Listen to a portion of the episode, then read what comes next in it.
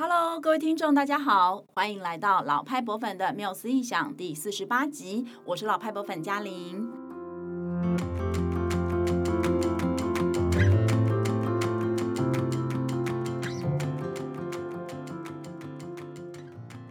这个节目里呢，我们会跟大家分享世界各地的现代博物馆是怎么诞生的，以及这些诞生故事跟哪一些的历史脉动啊、世界局势啊，还有关键人物息息相关。那今天这一集节目啊，我们要带大家来到美国西岸最多人参观造访的博物馆之一——盖提博物馆，一起来认识一下这个博物馆的创建人。J. 保罗盖提的故事，还有这一间博物馆到底有哪一些特别跟精彩之处呢？今天要来一起聊天的伙伴是慧芳。Hello，大家好，我是慧芳。我对盖提博物馆最深的印象，就是它是一间盖在洛杉矶山坡地上的艺术博物馆，嗯，而且它需要搭缆车。才能够到，到对，没错。而且它的博物馆的园区啊，不仅非常大，而且它用那种白色啊，还有米白色砖头盖成的建筑也非常的漂亮，就是很有现代感。嗯、那更棒的是呢，它里面还种满了热带植物，因为我非常的喜欢各式各样的植物，像是啊小树丛啊，或是仙人掌之类的花园和庭院，就是有很多。那我有看到一些照片，就是很多观众啊，或是造访的人，就是会去那边散步跟野餐。嗯，那我就觉得哇，这个博物馆的这个整个。氛围，还有我们之前介绍过的其他美国博物馆，包括大都会博物馆啊、波士顿美术馆啊、芝加哥艺术博物馆，还有费城博物馆等等，这种。比较美国东边的大城市博物馆风格很不一样哎哎对啊，就之前我们介绍过的美国的博物馆，大部分都是在美国东岸嘛，或是芝加哥这种比较呃历史悠久的城市里面啊。因为一方面也是我们是照年代来介绍的这样，所以它的跟它的开发就是城市地方的开发时间也有关系。那盖提是我们介绍的第一个位在美国西岸的博物馆哦。不过你知道吗？盖提博物馆其实有两个分馆，其中一个就是慧芳你刚刚提到的那个需要搭缆车才能到达的盖提中心，然后它同时也是大部分的人去洛杉矶的时候会主要参观的盖提博物馆。哦，原来是这样。那另外一个盖提的博物馆是在哪里呢？它其实也在洛杉矶附近。不过在我们详细的介绍这两个博物馆之前呢、啊，先让我们来认识一下盖提博物馆的创办人 J. 保罗盖提，还有。他那个既传奇又非常具有争议性的故事吧。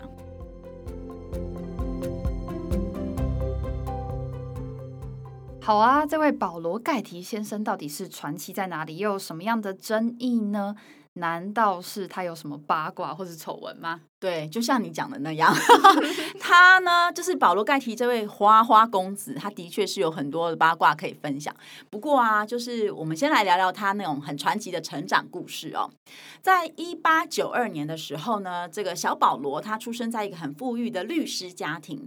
他的爸爸乔治盖提除了担任律师之外，还开了一家保险公司，其实是一个蛮有创业精神的斜杠青年。嗯，然后在一次出差的这个旅程当中呢，他就偶然得知了奥克拉荷马州可以开采石油，然后当然就是我们想到开采石油就一定能够赚大钱嘛，哈，对，就是这个乔治知道这件事情之后呢，这位爸爸呢就决定举家搬到那个地方，就是奥克拉荷马州，然后成为当地最成功的石油商。后来他们家又搬到了加州的洛杉矶。那这时候保罗已经十四岁了哈。虽然说保罗在学校的时候，他的志愿是当作家还有外交官，但是后来啊，在父亲这个石油业的呃耳濡目染之下呢，他决定也要在石油产业就是闯出一番事业。这样，那结果后来保罗自己成立的盖提石油公司青出于蓝，做得比他的父亲乔治更好，最后甚至把石油事业拓展到中东。也是因为这样子，保罗就累积了。非常可观的财富，甚至啊，曾经在呃美国蝉联这个美国首富整整二十年哦！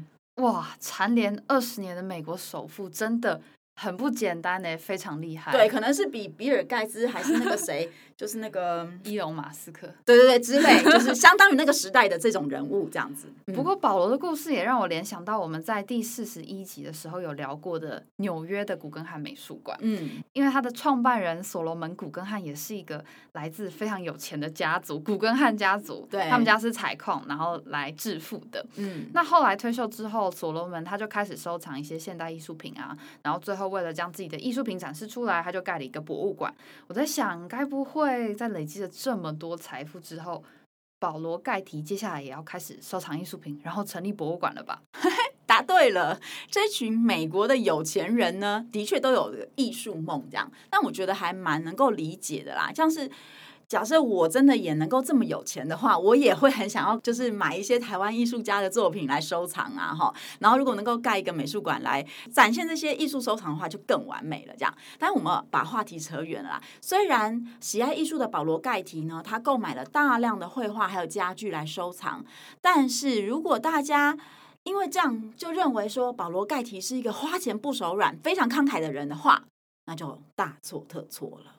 这是什么意思啊？难道保罗其实是个很小气的人吗？是的，实际上，oh. 除了购买艺术品之外，保罗盖提几乎不愿意花大钱。他是一个生活非常节俭吗？应该也不能这样说，但基本上他是一个相当吝啬的人，是真的。Oh. 对，慧芳，你有听过《金钱世界》这一部二零一七年上映的电影吗？没有哎、欸，那是在讲什么的电影啊？这部电影呢，刚好我看过，它、oh, 对还蛮好看的。它描述的是保罗盖提的孙子，就是保罗盖提三世啊，在一九七零年代的时候被意大利黑手党绑架的故事。那因为那个时候呢，保罗盖提三世的爸爸。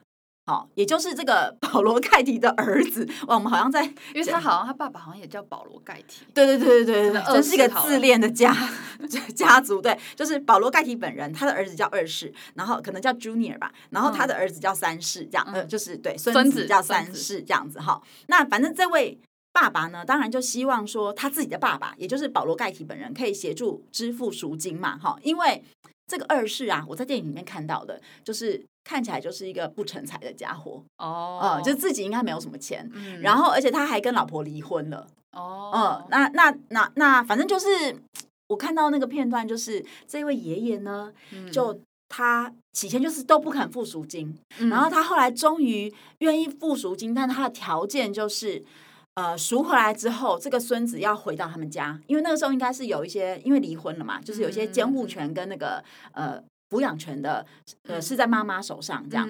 然后后来，反正爷爷就要求说，我愿意付钱，可是这个孙子就要回到我身边，类似这样子的，对，就是有类似这样子的故事这样子。然后，但是因我就说他一开始不是其实完全不想付钱嘛，他就是完全不顾孙子的安危。对，而且他还说，他说如果我付了赎金，那我另外十四个孙子也会被绑架，就是。可能他的思考原则就是，我只要一旦破例付了钱，然后大家都会用这种手段来威胁我吧？对，都会想要绑架他孙子。对对对，然后 因为绑架你孙子就可以拿到钱，这样子哈。那呃，但无论如何，最后呢，其实他的孙子保罗盖提三世呢，被虐待了五个月，而且甚至割下了耳朵之后，这位祖父、这位爷爷才终于答应要付赎金，但是还又增加了额外的条件。好可怕哦！这个祖父真的很不关心孙子，嗯、我很难想象这种事情发生在亚洲社会，是或是华人社会，因为我觉得华人家长感觉就一定会想办法马上筹钱，绝对不会说什么哦，我不想要付赎金，就是直接放弃自己的孙子。对，而且我那时候，因为其实我之前并不知道这个故事嘛，但是我们大家都知道盖提博物馆。对、嗯，然后那时候看到那个电影的时候，我就突然，而且才前就是大概前两个两三个礼拜不小心看到的，哦、然后就突然意识到说。妈呀，保罗盖提是一个这么糟的人啊！就是就是他明明这么有钱，对他却不愿意救他的孙子，这样子就是觉得不可思议就对了。然后因为那部电影其实是以他媳妇的角度为女主角，三世的妈妈，对对对对，去去、嗯、去做论述的。那所以当然这这个爷爷的那个呃就会被更妖魔化，好，就是对我们不知道事实是怎样，但是在电影里面看到就是这样子。然后。但是除了这件事情之外呢，据说保罗盖提还曾经为了节省电话费，以及因为担心家里的工人偷打电话，所以就把他自己伦敦公寓里的家用电话拆掉，然后改装成一部投币式的电话。所以呢，连来家里做客的朋友都要自己。打自己投钱才能够用他们家的电话啊，然后他也曾经呢跟朋友去看表演的时候啊，就是为了想要买到五点半之后的半价票，就说服他的朋友呢，就是一定要跟他一起先在附近逛街晃一晃，然后到了五点半再买这个半价票入场啦。那还有很多类似的传说，这样，所以他也被称为世界上最富有的吝啬鬼。哇，保罗盖提他真的是一个守财奴诶。可是我觉得很有趣的是，为什么他在艺术上就这么愿意花钱呢？呃，在这这件事情，我们真的很难理解，也不知道。可是呢，他曾经说过一句话，就是他说，一个不爱好艺术的人是一个没有完全开化的人，这样。所以，可能对他而言，要热爱艺术的人才算是有教养的文明人吧。哈、哦，所以就是除了这个收藏了横跨数百年的艺术品之外呢，他也曾经研究过古典绘画啊，还有雕塑啊，以及就是写过跟艺术收藏有关的书哦。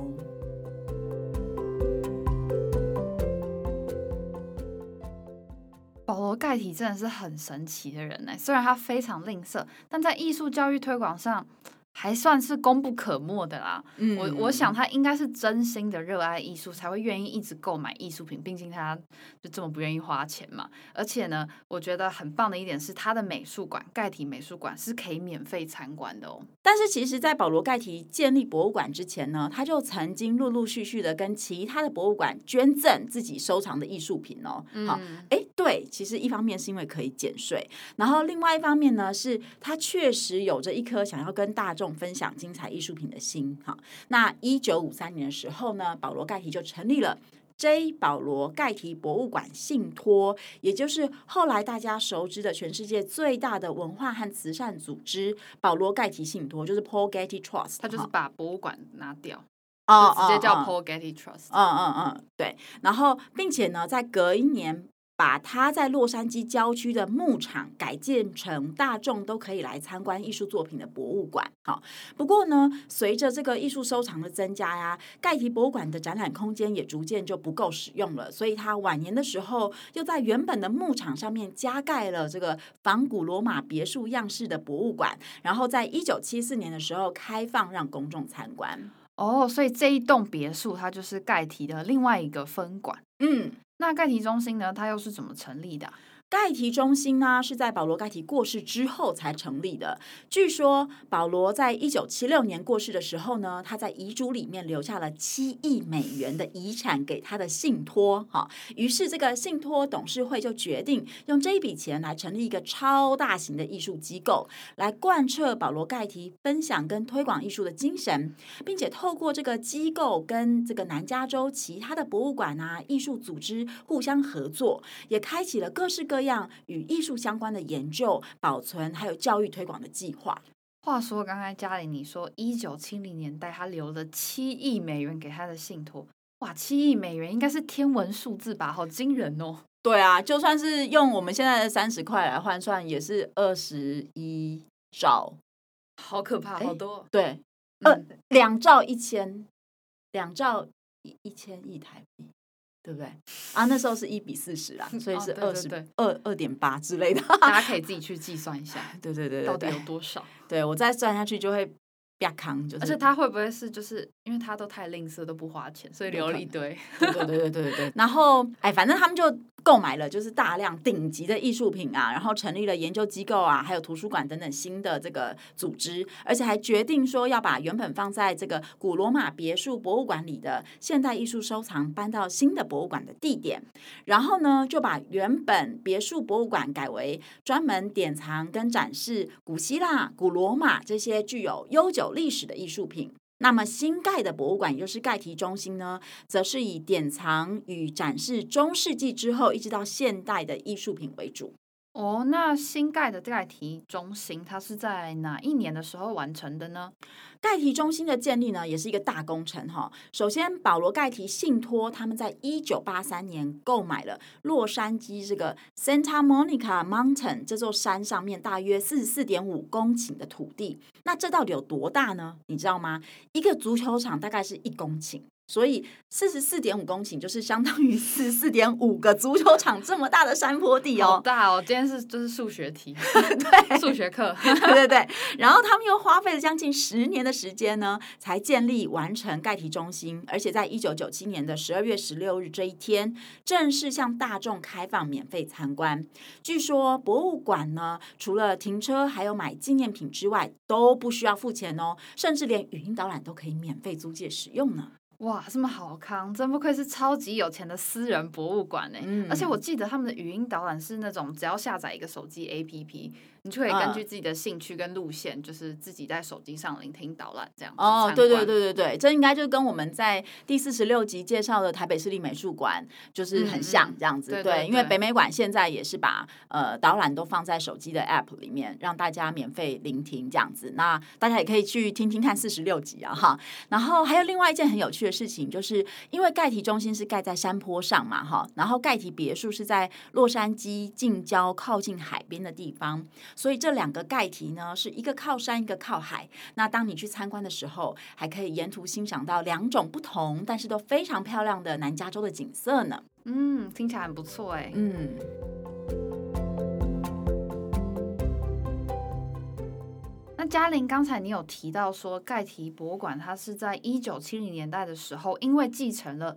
保罗巨额的遗产，嗯，所以购买了许多很重要啊，或是很顶级的艺术家的作品。对，仔细想想这件事情其实很不容易耶，因为一九七零年代的时候啊，其实那时候不管是古希腊或是古罗马的雕像啊，或是文艺复兴的提香啊，巴洛克时期的鲁本斯，印象派后期的塞尚、高更跟梵谷，还有嘉玲很欣赏的荷兰画家林布朗等等。嗯他们的作品呢，在艺术市场上都已经价值不菲了。对，在一九七零年的时候，没错，当时只有很有钱的人，或是那种国家级的机构，才有可能买得起这些艺术品哦。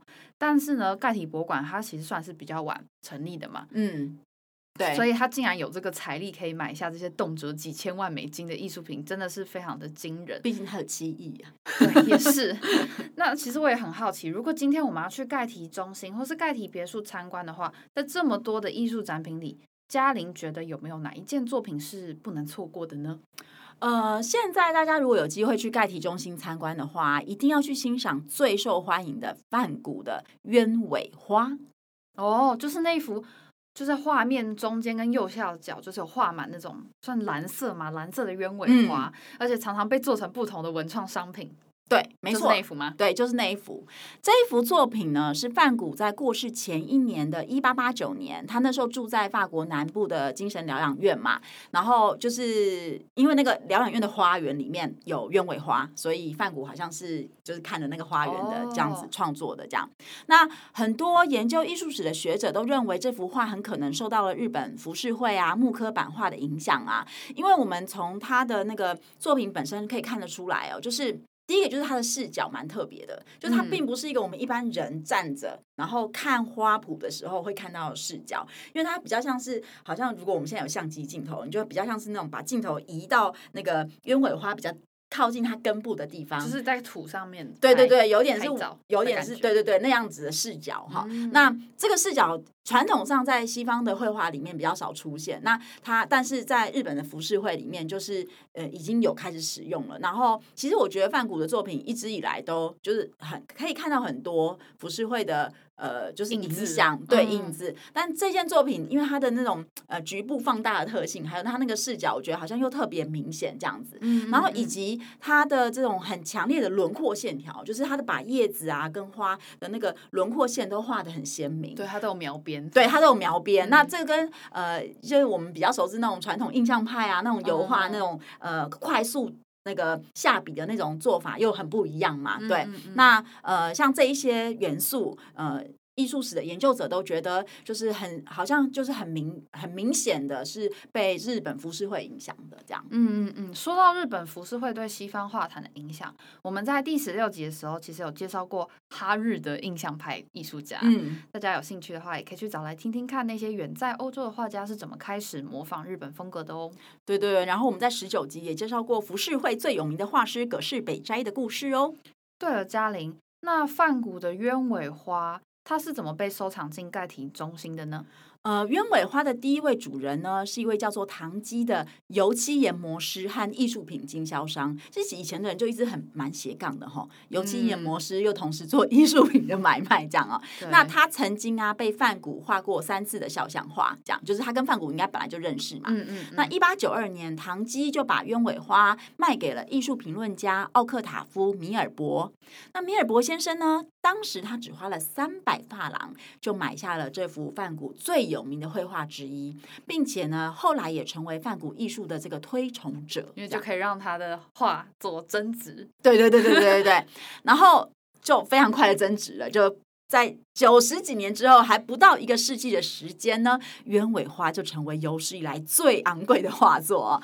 一九八七年，当时的澳洲首富以五千三百九十万美元的价格买下鸢尾花，但后来呢，因为这位首富他其实没有足够的钱可以支付，显然是有点打肿脸充胖子哈。于是我们的主角呢，盖提博物馆就出手了，他就在一九九零年的时候，呃，买下了梵谷的鸢尾花，那这幅画也从此成为博物馆的镇馆之宝了。哦，原来是这样。其实我还蛮喜欢范谷的这幅作品诶，因为我知道当时是范谷的晚年嘛，那他身心的状况其实已经非常不好了，精神状况很不好。嗯，可是我觉得这幅画它呈现出来，至少它带给我的感觉了，嗯、是我我我看到它，我会觉得还蛮平静的。是，然后那个花又让我觉得很有生命力。是，所以我觉得他还是很努力的创作，没有说因为他精神状况不好，然后就。就是画一些很负面的、可能很黑暗的东西，嗯、我就觉得非常厉害。对，我觉得范谷的作品很有趣哈，嗯、就是说，虽然他个人一直都，我们对他的印象都是一个很疯狂，然后，嗯嗯嗯然后后来还就是对自己有点伤害的人，但他画出来的画。给我们的感觉，带给后人的感觉都是非常正向的，充满阳光的。不管它的用色啊，它的主题啊等等，真的真的，对，就是很很神奇。这让我有点想到孟克啊，就是孟克也是一个好像也是有忧郁症，超忧郁。然后就是因为在北欧是没有光，对，他他的画作就比较可以感受到他是那种明显的忧郁，明显的忧郁，像呐喊那种。对，还有他画他太太的那一幅，对，就会觉得他是真忧郁。但是梵谷却他的画，你从他画，当然他画可能有点。那个角度有点 让你觉得它有点疯疯的，但是它的颜色啊，或者它整体的构图，我就觉得还是让我们就是到现在现代人都还是很喜欢。对，就是梵谷，而且梵谷的生命经验也。也蛮惨的，就是其实他的人生故事也没有太阳光，嗯、不知道是不是因为他的信仰的关系啊，有可能有对，不晓得是牧师，对对对对对，嗯、就是就是一直带给他的作品，还是可以一直带给我们希望这样，所以有机会去盖提中心的话，一定要看看这个绘画的本尊哦。那我们也会把鸢尾花的馆藏连接放在资讯栏，欢迎大家点击欣赏。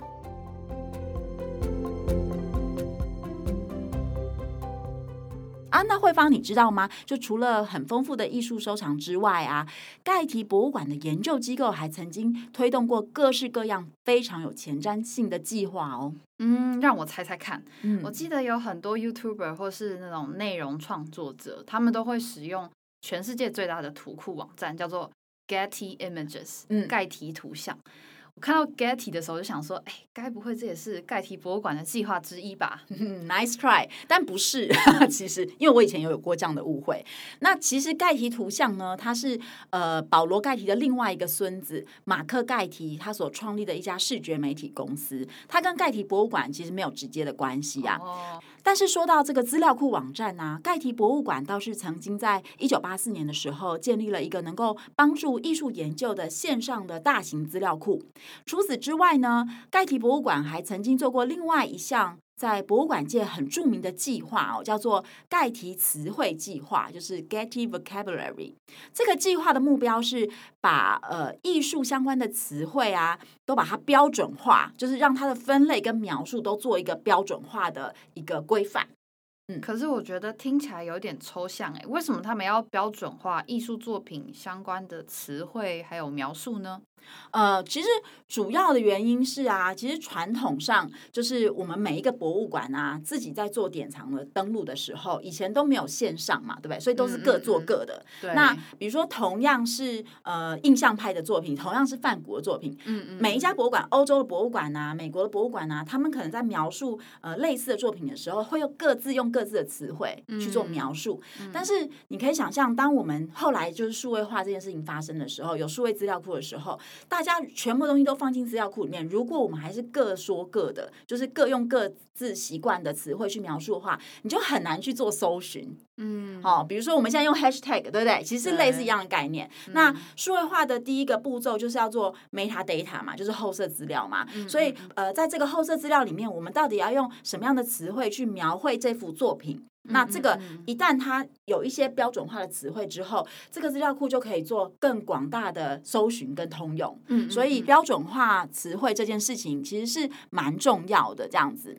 那这些标准词汇可能会有什么呢？比如说，它是像是那种文物或艺术品，帮它列出关键字这种吗？对对对，就像我们刚刚提到的，就是用现在我们用 hashtag 的这种概念，oh. 就是去做关键字的呃呃，就是定义这样子。可是也不止于此啦，就是文物的描述，就是我们在讲，因为它是后设资料的建制嘛，哈，所以它会包括类型啊、作品名称啊、创作者的名称、创作者的角色、材质、技法、风格等等这样。所以要呃能够很准确的去描述每一个作品或者是每个文物，其实是相当困难而且非常呃专业的工作哦。嗯，所以到了这个资讯网络开始蓬勃发展的一九八零年代之后啊，艺术资讯界哈终于意识到这个诠释资料标准的重要性。那为了提供博物馆界描述艺术跟建筑等等独特性作品的这个词汇表，盖提研究机构呢就呃开始发展以艺术、建筑、图像、文物为主的词汇索引还有字典。其实仔细想想，如果大家可以在网站上直接快速的搜寻跟检索艺术和文化资产相关的资料的话，诶，还真的蛮方便的。尤其是对于我们这些常常需要找博物馆资料的工作作者来说。这样子的标准化其实真的还蛮好的，嗯、那就希望台湾的博物馆也能应用这种标准化的编目喽。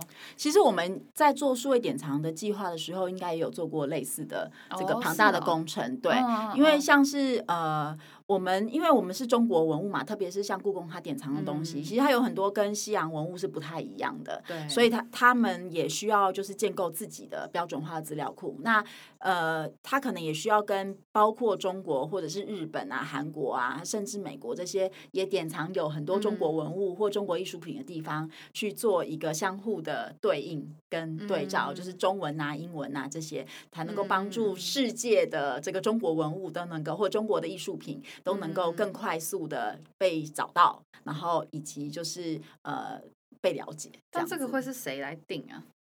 如果是中中文的，其实有的时候，有的时候我觉得是先抢先赢啦。哦，就像盖提他们一样。对对对，就是谁先开始做，然后大家就会去 follow。因为这个研究其实是很庞大的工作，它其实很琐碎、很细嘛，也不是每一个地方的人都有办法做的。嗯那我觉得台湾应该算是做的比较早的，但我不确定在中文世界里面，呃，中国现在是不是更有主导性的地位了？这个要研究一下。哇，这真的很专业。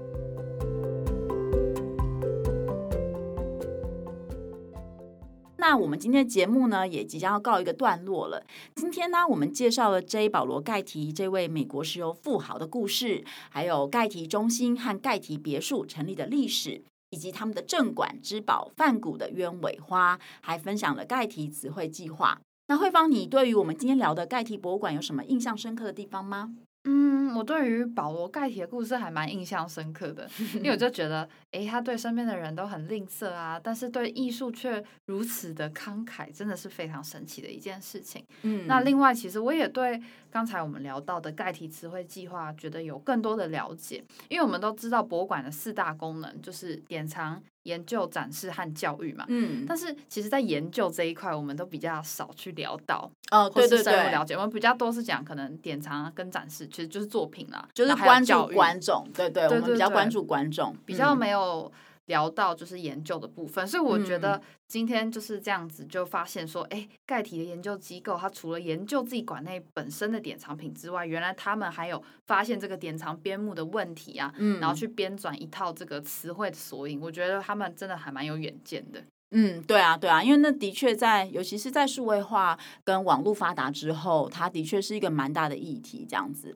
那我自己其实是对于保罗盖提这个人，呃。有一点点呃，复杂的吗？对，就是不知道该怎么评价他，因为我觉得我有点点人格龟毛。就是说，在那种我还不知道他是什么人之前，我当然会觉得，嗯、呃，盖体博物馆啊，或是盖体研究中心啊，就是在我们博物馆领域就会觉得他们有对做了很多贡献嘛，然后就觉得啊，这是一个好像应该是一个伟大的人这样。但是在我看完那部电影之后，我就觉得这人怎么这么糟啊？就开始觉得就是很对于这个人就开始很多有很多的纠结这样。但无论如何，对，其实当。我们也不是真的认识他啦，都是从电影啊，或者是这些八卦消息知道的。对对对，但是呃，不管怎么样，也跟大家分享喽。说不定如果你更了解保罗盖体的话，你也可以留言帮他申诉一下。哎，对啊，对啊，大家还是可以去盖体博物馆参观的。对对对。嗯、那如果你觉得这集节目内容还不错的话，请分享给身边的亲朋好友，或是点选赞助连接，赞助老派博粉，让我们陪伴你继续说出更好的博物馆故事。也请到各大的社群媒体，脸书。IG 和 Line 搜寻老派博粉的缪斯异想，追踪最新消息，或是留言告诉我们你对节目的想法哦。嗯，石油大亨与盖提博物馆的创办人保罗盖提曾说：“艺术的美是人类的努力当中极少数真实而且恒久的产物。无论你是什么个性与性格的人，在这个变化不断、动荡不安的世界里，总有那么一件艺术作品能够让你感动，而且让你找到。”呃，安放心灵的美哦。下一集我们要回到欧洲去一个我们目前都还没有介绍过的国家敬请期待吧。我们下次见喽拜拜。拜拜。